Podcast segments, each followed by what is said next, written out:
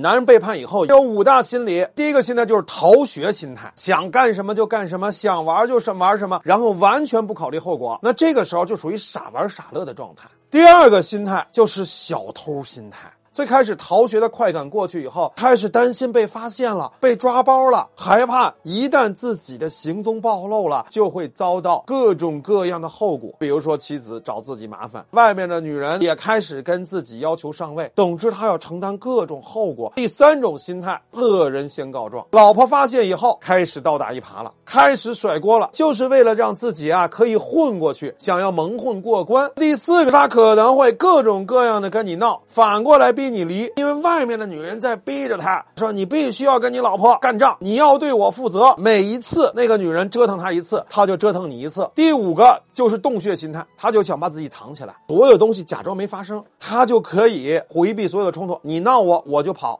你只要跟我吵，我就立刻消失，我就拉黑你。再过几天，看看你啊有没有偃旗息鼓。只要你稍微怂一点，他就好像什么事儿没发生一样。如果你也遇到这类问题，可以添加老师的微信“卢月小写全拼二四六八”，卢月小写全拼二四六八，我会根据你所遇到的情况，一对一陪你面对问题，解决问题。没事人一样又回来了。这个时候，女人一定要跳出的两大坑，第一个坑就是男人想回归，女人想出气。发现男人背叛的第一时间，女人就情绪崩溃了。而在这个时候，男人的挽回动机是最强的，因为他会很害怕失去这个婚姻，还非常非常的有愧疚感，想要去对你做补偿。你完全被情绪控制住，就开始发泄，发泄到一定程度，这个男人受不了了，于是他恼羞成怒，干脆就破罐子破摔了。等他远离你的时候，你就开始害怕了。这个时候，男人就会想，你不过就是因为害怕失去我才这样对我。等我回来找你。你一定会继续对我各种口诛笔伐的，所以千万不要进入到这种错位挽回的状态。第二就是千万不要等靠要，等男人出招，由男人决定整个局势。举个例子，发现男人背叛以后，你就带着孩子回娘家去了，然后呢，你为什么要这么做？他说我想要让男人。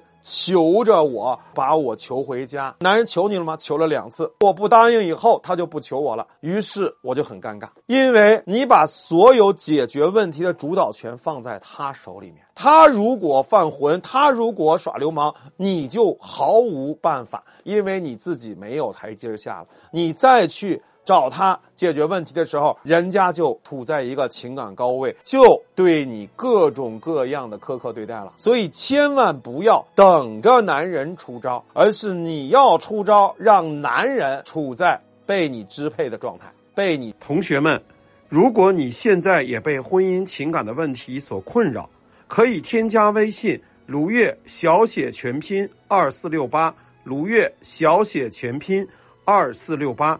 你可以获得三十分钟免费的情感分析和评估服务。